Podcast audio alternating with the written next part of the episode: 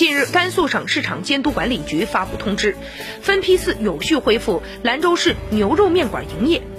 有条件堂食的店面，按店内就餐桌数控制进店的人数，劝导单人单桌。经营单位需采取必要的疫情防控措施，向辖区内的市场监管部门备案之后，方可复工营业。相关单位的负责人表示，他们数天前就从疫情防控、食品安全等方面对复工企业提了要求。工作人员全面调配到各家牛肉面馆现场帮忙，比如协调顾客排队、保持间距、引导客人避免聚集。